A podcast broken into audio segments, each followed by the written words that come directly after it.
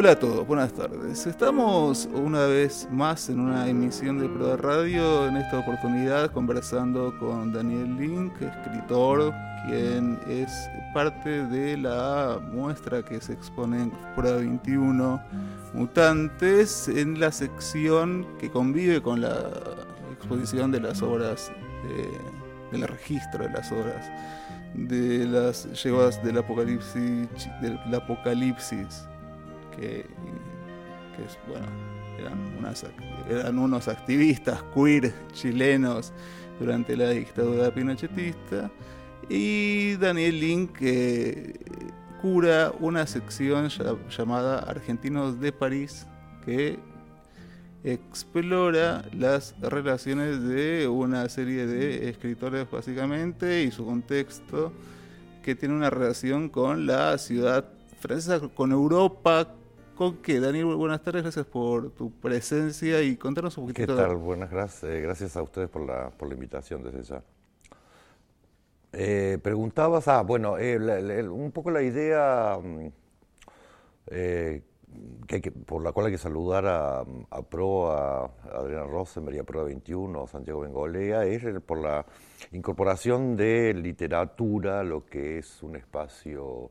por lo general dedicado a las artes visuales. Y en este punto todo comenzó un poco con la posibilidad de traer a Buenos Aires por primera vez eh, una muestra antológica de las yeguas del apocalipsis. Eh, el colectivo formado por Pedro Lemever y Pancho Casas, que tuvo una extraordinaria actividad durante la década del 80, no solamente en Chile, sino también en otros países de América Latina, incluido Buenos Aires, donde Lemebel viajaba con, bastante asiduidad y donde tenía relaciones eh, de amistad muy fuertes, por ejemplo, con, con Batato Barea, eh, inclusive con otros grupos de, activistas eh, trans, como es el caso de Loana Berkins, etc. entonces, en relación con eso, lo que ideamos, lo que yo propuse, fue una, una suerte de, de, muestra que focalizara en mm, las mutaciones de la subjetividad entre mediados de la década del 60 y finales eh, de la década del 90, es decir, en la, segunda mitad del siglo, pero particularmente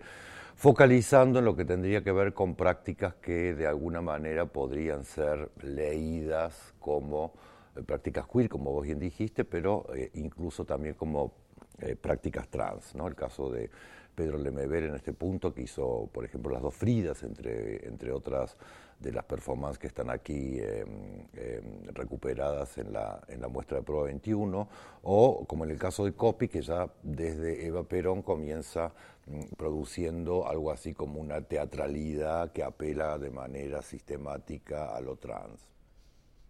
Bueno, eh, para quien no lo conozca, porque además tiene, además de, lo que se ve en la muestra, que son los vestidos que justamente no eran eh, usados en las obras que él realizaba, pero además era una persona multifacética y con una historia muy fascinante. No sé si querés contar un poquitito quién era Copy, a qué se dedicaba. Sí, por cierto. Em, bueno, Copy fue uno, uno, uno de los miembros más destacados de una familia por sí misma ya muy destacada, que es la familia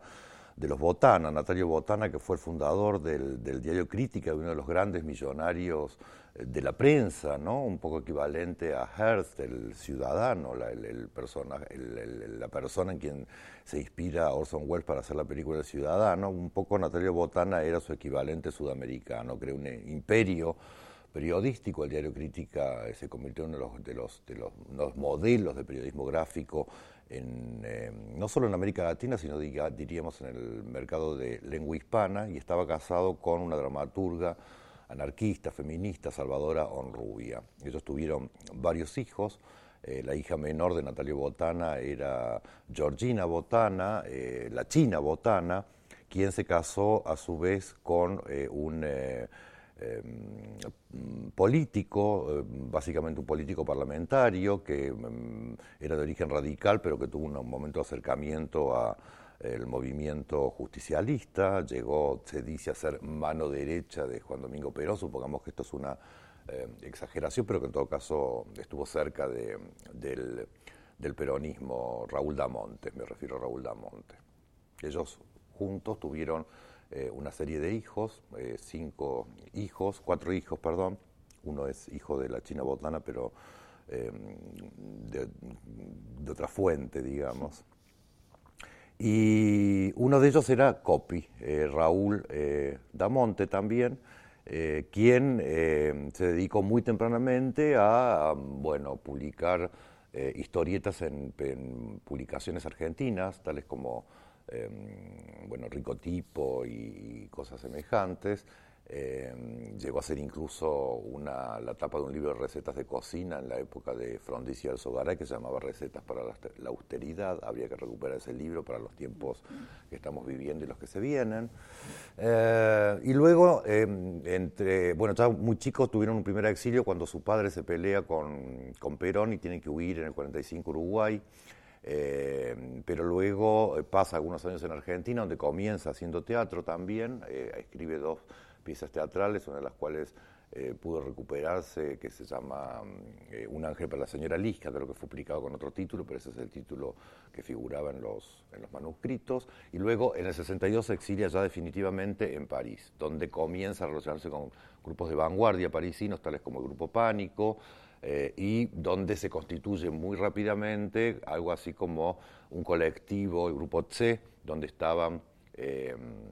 Stopani como un artista plástico, pero donde estaban, había también eh, actores y actrices, Marilu Marini eh, es un caso, la familia Bo eh, son otros nombres que, hay que recuperar, y en ese contexto Copy comienza produciendo una primera obra muy vanguardista todavía también, que se llama El día de una soñadora, la obra es extraordinaria, pero todavía diríamos muy epigonal de lo que podía ser el teatro surrealista y el teatro del absurdo. Y luego, en la década del 70, estrena lo que va a ser un suceso extraordinario, Eva Perón. Y con escándalo. Con escándalo porque, eh, por un lado, porque copia a Breva para escribir el guion de la pieza en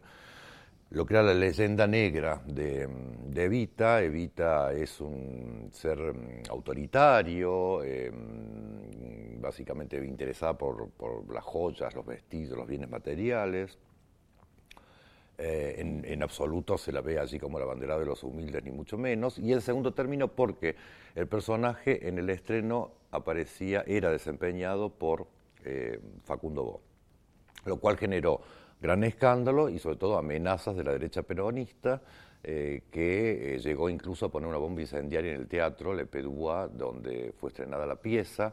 eh, y amenazó a toda la familia de Coppi que tuvieron que exiliarse en París junto con él, la madre y, y algunos de los hermanos que estaban todavía en Buenos Aires. Porque era una Eva Perón travesti. Sí, en rigor nada lo dice, o sea, eso no está indicado en la pieza, sencillamente la desempeña un hombre, o sea, el, quien hace de Evita en, ese momento fue un hombre y para siempre fue un hombre, pero no hay nada que, en la pieza no está indicado, no, no, hay una sola anotación que diga este papel debe ser desempeñado por un hombre o Evita es travesti o qué sé yo qué. Un poco diríamos que la idea de Copy, creo yo, y así ha sido leída por varias personas un poco más inteligentes que yo incluso, es porque Eva misma, la figura de Eva Duarte, es en algún punto una drag, ¿no? Es ella misma una travesti, porque efectivamente em, la historia de Eva Duarte supone la conversión de la Cenicienta en princesa, y esto es efectivamente algo que puede ser leído en términos de eh, ascenso social, pero también puede ser leído en términos de mutación de la identidad. De ahí que eh, en algún punto Copy fuera el primero que incorporáramos a esta serie de mutaciones que va a ir incorporando la muestra. Por, otro lado, esta mutación de Vita, si uno lo quiere pensar así, puede pensarse que viene del campo del espectáculo, donde hay una cultura o una subcultura no en ese momento conocida como gay, pero que hoy podría ser conocida de esa manera, o queer si vos querés, pero que luego deviene en política la bandera de los humildes y no corta su relación, por ejemplo, con, Paco Yamandreu, que era... Efectivamente, eso se ve, me parece, muy claramente incluso en, La razón de mi vida, el libro em, que ella firma, ¿no? sin que se sepa exactamente quién lo escribió, donde hay una cosa bien interesante que Copy recupera también, que es el doble nombre. O sea, Evita misma dice, yo soy Evita, eh, y en este punto soy la bandera de los humildes, bla, bla, bla, pero luego soy una mujer de Estado y en esto me transformo, me convierto en Eva Perón. Y vos fíjate que la pieza de copy se llama Eva Perón, pero el personaje se llama Evita, con lo cual esa decisión está, eh, me parece, recuperada en la pieza. Eh, bien, lo que sigue es ya conocido, Copy se vuelve uno de los grandes dramaturgos del siglo XX, uno de los grandes novelistas del siglo XX. Disculpame que te interrumpa, es solamente una cosita, porque ya que justamente me parece atinado, en tanto eh, está en este marco de la curaduría que vos haces de esta sección y también en una muestra llamada eh, que habla sobre las mutaciones, vuelvo al tema de la, de, la interpretación del rol de Eva por un hombre, que es lo que creo que más les debe haber espantado o enojado a la derecha peronista, porque en todo caso otro tipo de representaciones de Eva podrían ser tildadas de gorilas, estas podía ser tildadas de insultante. O, ¿qué, ¿Qué pensás de, esto? Eh, la pieza, si querés, es efectivamente gorila. Digo, está inspirada en el mito familiar, en el, o sea, un, poco lo que yo pienso, o, así lo presento, es que Copy revise el archivo familiar, los recuerdos del padre, los libros que el padre ha escrito, los que ha escrito su tío, etcétera, etcétera, y con eso compone algo que no necesariamente significa que la posición de Copy sea esa, sino que le está diciendo, bueno, esto es lo que en el archivo de mi familia encuentro en términos de caracterizar a Evita o a Perón. Eh, y lo usa, y lo usa con fines que no sabremos nunca exactamente eh, cuáles eran, lo lleva a un lugar, digamos, de, disparate, a un lugar de desmesura, a un lugar de locura. Vos fíjate que en la pieza es famoso, Evita no muere, eh, sino que pone en su lugar el cadáver de la enfermera, quien ella asesina y la viste con sus ropas. O sea que Evita sigue viva. Si uno tiene que seguirle el juego a la pieza, que es un poco lo que hace también eh, Perlonger eh, en, Evita, Vive, en los poemas que escribe. Pero que además se debe recuperar la consigna Evita Vive, ¿no? Sí, sí, sí, sí, sí, sí, se trata, se trata en algún punto, por eso te digo, de jugar con esas figuras del imaginario.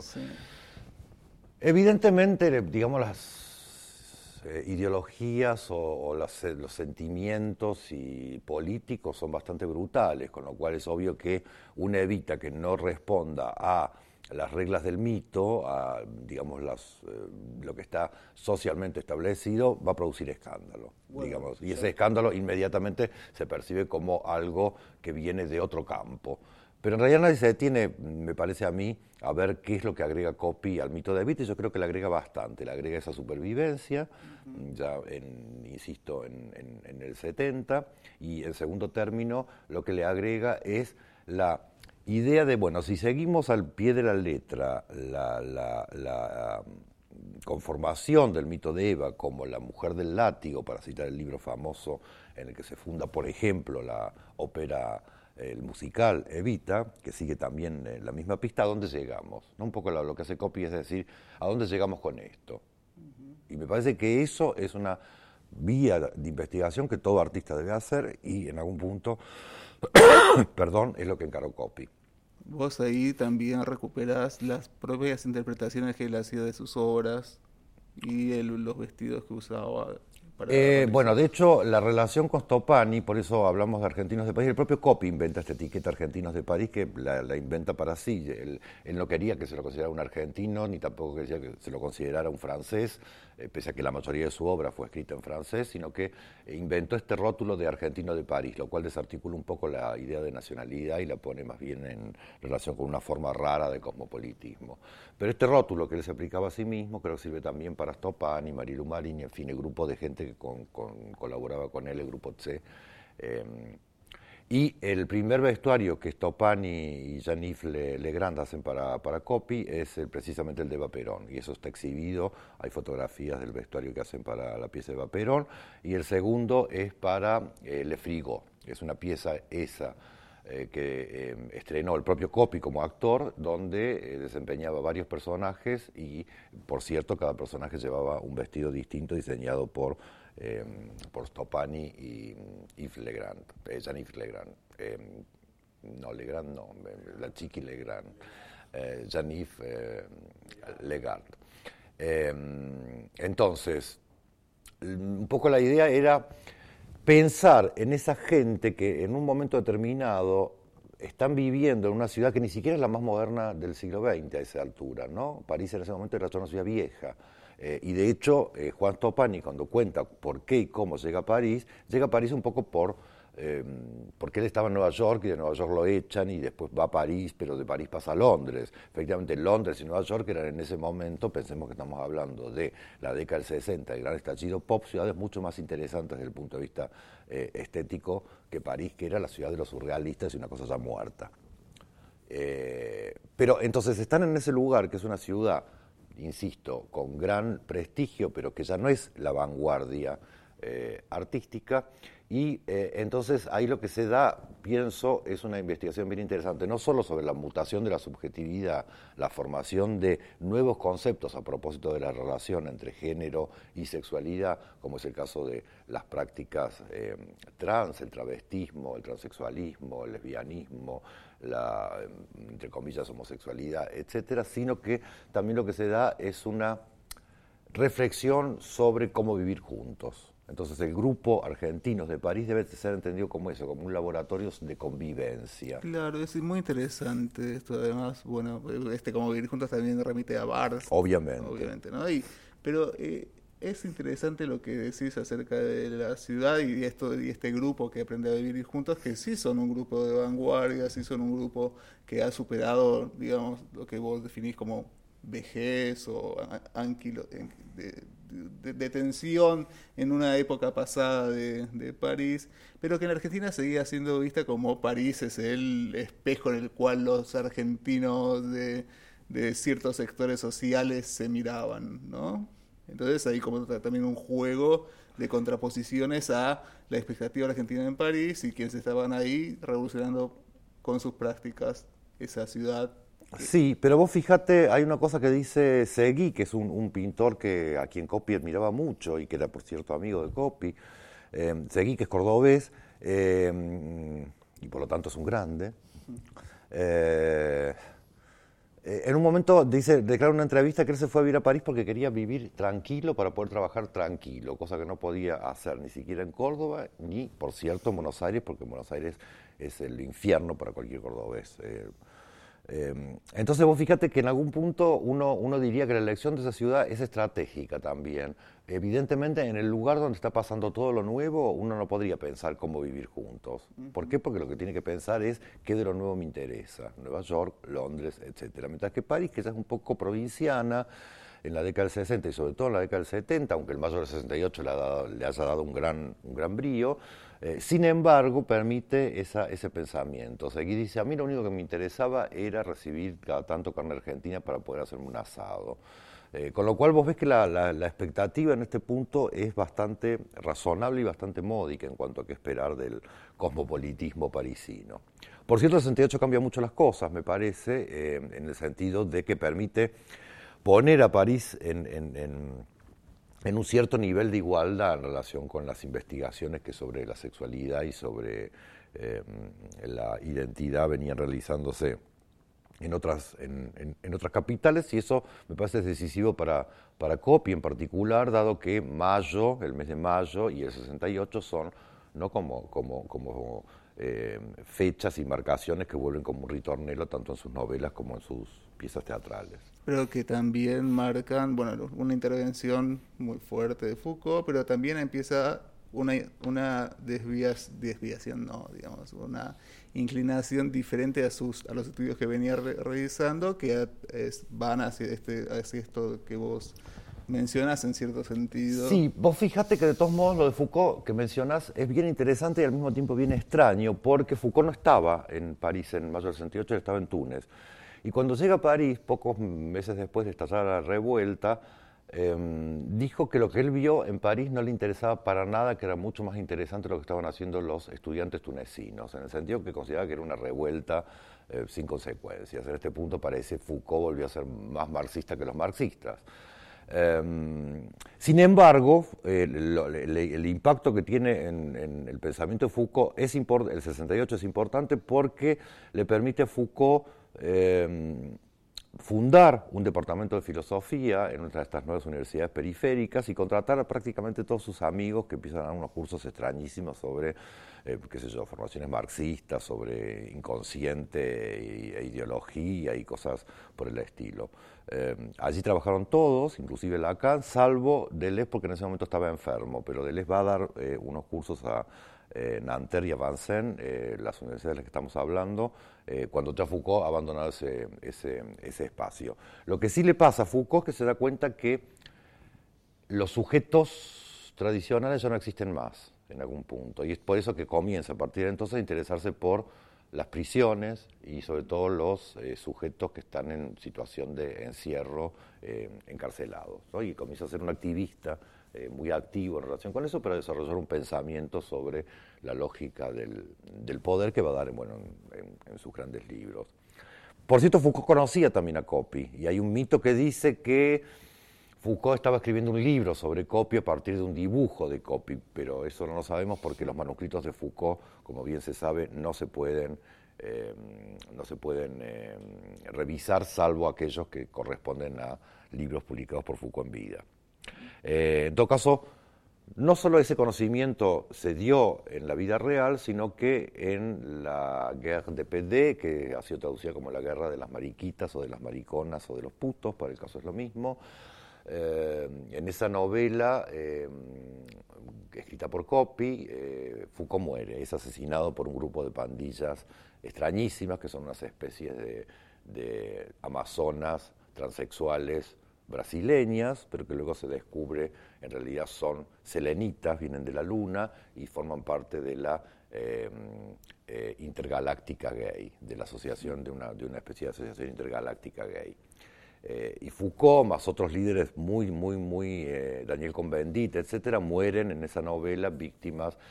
de esta suerte de barbarie, ¿no? de esta suerte como de conformación de identidades que viene mm, no con un programa político, con un programa de reivindicación de derechos, sino que viene básicamente a arrasar con la ciudad. Me parece que eso es bien significativo eh, y en algún punto que Copia haya matado Foucault antes de tiempo significa, mm, bueno, una toma de partido por eh, cosas que tienen que ver con, una cierta ética salvaje, por decirlo de algún modo. Bueno, y vos te referías, antes de, pasar a otros eh,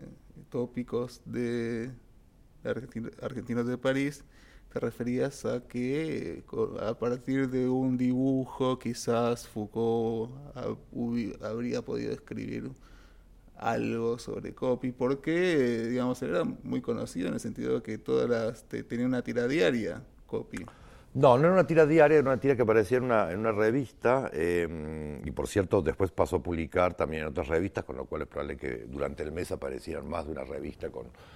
dibujos de Copy, pero sobre todo Copy sí efectivamente se volvió un personaje extraordinariamente famoso en eh, París y en el mundo francés, no solo por sus historietas, sino también por sus eh, piezas teatrales y por em, sus novelas, al punto que, por ejemplo, eh, a partir precisamente de mm, el frigo, el refrigerador, la pieza que tenía vestuarios de eh, Stopani,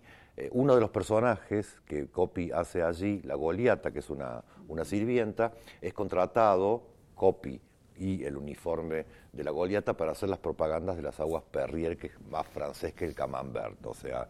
¿no? Copy es contratado por una marca emblemática de la francosidad para hacer una propaganda en televisión, con lo cual esto te da la pauta de cuán eh, famoso era Copy en ese momento. Uno podría decir que Copy era más famoso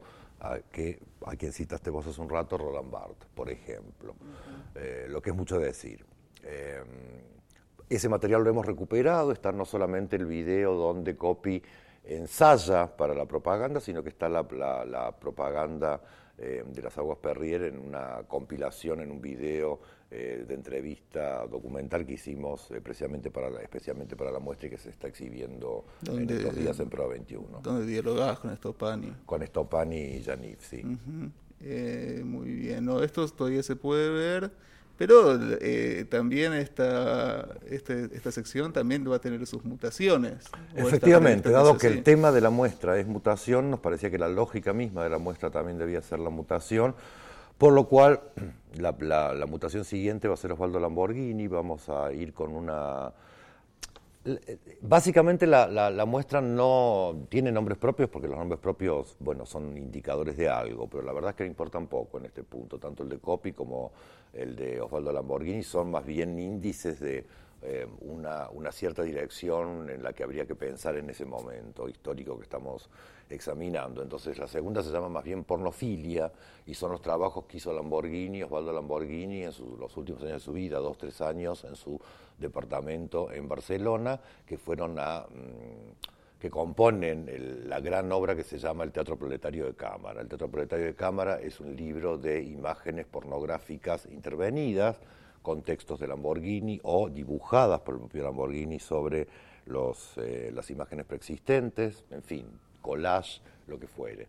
Eh, el Lamborghini obviamente retoma aquí tanto el Teatro Infantil Proletario, el, programa para el Teatro Infantil Proletario que hizo Benjamin, Benjamin está citado en el Teatro Proletario de Cámara, eh, tanto como Adorno, pero también retoma todo el conjunto de los personajes y las obsesiones de su obra más literaria y los vuelca en este nuevo formato, que es un formato donde la especificidad entre lo, em, las artes visuales y lo literario se pierde en cierto modo. Y nos parecía que eso era un punto de juntura, un punto de, en todo caso, de relación entre una cosa y la otra, bien interesante para ver eh, eh, también este viraje, estas mutaciones que tienen que ver ya no solamente con las subjetividades, sino también tienen que ver con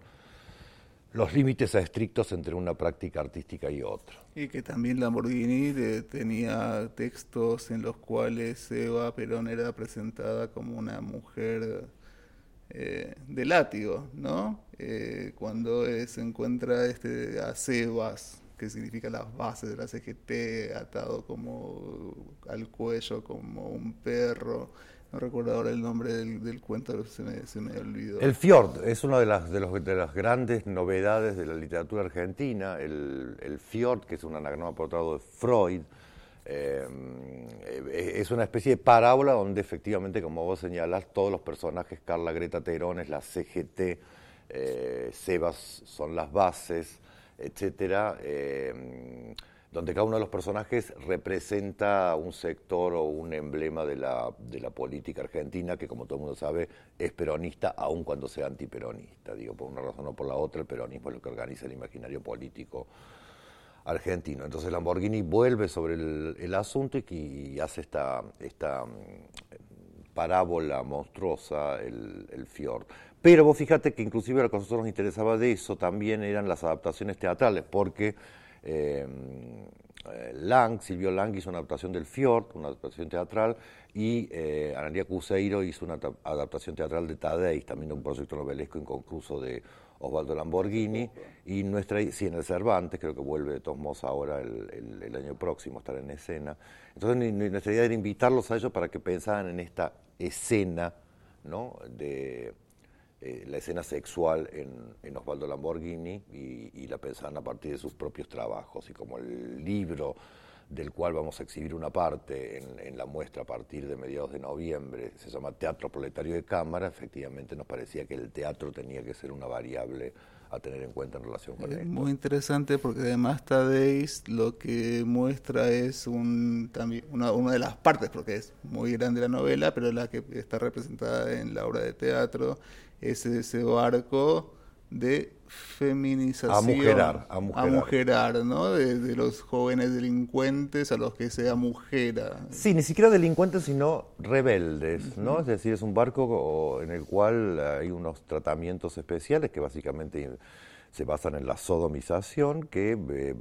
amujeran a los hombres rebeldes y por lo tanto los convierten en mujercitas obedientes, algo por el estilo, creo que es un poco la farsa que, el texto pretende y que recupera la, pieza adaptada por Analia Cuseiro con la colaboración de, Albertina Carri. Así que bueno, traer eso. Y otra de las cosas que pensamos instalar también, eh, Santiago Bengolea está muy entusiasmado con eso, es la instalación sonora, es decir, eh, que en el jardín funcione cada, cada, tanto funciona en loop la, la, propia voz de Lamborghini recitando la canción de la Madre Hogarth, uno de sus más célebres poemas. Eh, y un poco eso nos, nos permitiría, ¿no?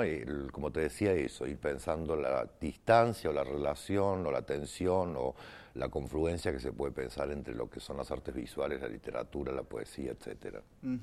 Eh, entonces, por ahora está pensado Copy, Lamborghini. No, no, no, esto está pensado con más variaciones, más mutaciones, inclusive habíamos, eh, queríamos incorporar a Batato Barea. Vos pensás sobre todo que eh, decíamos el puntapié inicial era las yeguas del apocalipsis, pero las yeguas efectivamente comienzan su producción a finales de la década del 80, cuando, y eso por eso lo, investigó mucho en una, en una muestra que se llamaba los,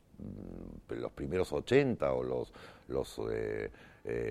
80, eh, em, algo por el estilo, no me acuerdo cómo escenas de los 80, muchas gracias. Eh, en escenas de los 80, eh, que, investigaba los primeros años 80, ya estaba registrado esa mutación que se iba produciendo en la escena artística, teatral, performática eh, y poética en Buenos Aires. Y eso tiene que ver, por cierto, con el under porteño, Batato Barea, Urdapilleta, Tortonese, figuras que son muy emblemáticas y que naturalmente hay que pensarlas como la condición de posibilidad de lo que las yeguas hacen. Si bien lo de las yeguas va en otra dirección y tiene una relación mucho más, si querés, dramática y trágica con la propia historia chilena, eh, em, lo que sucedía en Buenos Aires es algo que a ellos les sirve mucho de inspiración. Esta es la razón por la cual, eh, por ejemplo, Fernando Noy eh, fue muy amigo de Batato y por eso también queríamos invitarlo a Fernando Noy a que leyera algunas de las crónicas del MBL, porque todo ese ambiente permitió en algún punto generar un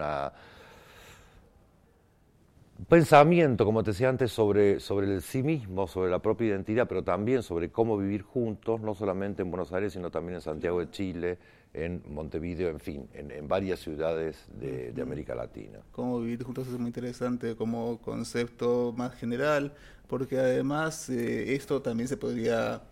presentar como un hecho, como hechos que tienen un, un espacio determinado, que un alrededor podría no, no solamente no comprenderlo, sino sentirse atacado. Batato finalmente se pone silicona, se pone tetas, ¿no es cierto? Digamos, hacia el final de su vida. Entonces, era la misma mutación en el cuerpo, la transformación directamente in situ de una persona que seguía teniendo a la vez una relevancia pública con sus obras, ¿no? que ya pero transformado. Esto también es interesante con toda la cuestión de las mutaciones. Pero eh, te, te, quiero preguntar eh, lo, siguiente. Eh, esta, esta, este se, se investigan los comienzos. ¿Cómo se está mutando hoy, según Link, en esta situación de mutaciones que, digamos, siguen, permanecen, digo, no permanecen, sino que se, perviven y, perduran y mutan? Mira, lo que yo pienso al respecto no me parece muy interesante, pero sí me parece interesante convocar a los más jóvenes y las más jóvenes y les más jóvenes en, este, en relación con esta pregunta que vos me haces. Y por, por cierto, una de las grandes previsiones que teníamos, pero naturalmente hay que ver qué sucede en el país en las próximas semanas, era eh, convocar eh, a eh, jóvenes drag queens para que vestidas de princesas les dieran cuento a niños y niñas en el jardín de Proa 21. ¿Por qué esto? Porque efectivamente uno ve que eh, la escena que antes podía pensarse como contestataria, contracultural, incluso entre comillas, em, destituyente o subversiva de lo que podían ser los modos hegemónicos de comprender las relaciones personales y familiares, eh, ha alcanzado un grado de hegemonía que hoy permite pensar todo de otro modo, es decir, pensar hasta qué punto Em, la Argentina, que ha dado muestras, me parece, ejemplares en, relación con las políticas públicas diseñadas para personas trans eh, de todo tipo. ¿De qué manera uno podría hoy seguir pensando la dinámica de un pensamiento, por ejemplo, de lo no binario? ¿No? Es decir, uno diría, hoy está instalado y muchos y muchas y muchos jóvenes defienden esta hipótesis que todo pensamiento binario, hombre-mujer, en rigor es un pensamiento empobrecedor, inclusive cuando se trata de transiciones definitivas y lo que postulan más bien serían como estados intermitentes. En fin, estoy simplificando mucho y sobre todo, insisto, no soy yo la persona más indicada para responder estas preguntas, sino los les propios involucrados. Eh, entonces, digo, en términos de mutaciones, lo que veríamos hoy es, en algún sentido, el derrumbe directamente de los grandes paradigmas ¿no? trascendentales, ya sea eh, bueno, acabas de usar uno, el, el, de género en el habla. O en bueno, por ejemplo, ¿no? que uno tenga hoy que hacer un esfuerzo para ver cuál es el uso más inclusive, inclusivo perdón, eh, para, para referirse a estos problemas implica un grado de atención que antes probablemente no teníamos y nos daba lo mismo o nos parecía poco importante. Y hoy sabemos que efectivamente el masculino no es neutro, que el masculino está marcado, que el masculino es sexista y que el masculino es discriminador, cosa que queda claro en, por ejemplo, el famoso Día del Niño. O sea, ¿qué le regalamos a las niñas en el Día del Niño? Más que, ¿no? O sea, que Dios te ayude. Eh, entonces, eh, Sí, uno puede pensar cómo siguen esas mutaciones, pero me parece que en este punto esa no sería la función de esta muestra. Esta muestra lo que quiere es mostrar las condiciones a partir de las cuales hoy se puede pensar. Miren, esto pasó y esto es en algún punto algo que tiene que tener en mente, dado que esto eh, representa el contexto de aquello que em, permitió que hoy se digan las cosas como se están diciendo, que se piensen las cosas como se están pensando. Muy bien, bueno, eh, entonces es una muestra, es, eh, la muestra en, su totalidad y, esta, la parte dinámica de la muestra que nos ayuda a pensar desde los eh, pasos, no sé si fundadores, pero en un sentido sí, fundacionales, lo que hoy se conoce como, lo que hoy vivimos en términos de mutaciones. Eh,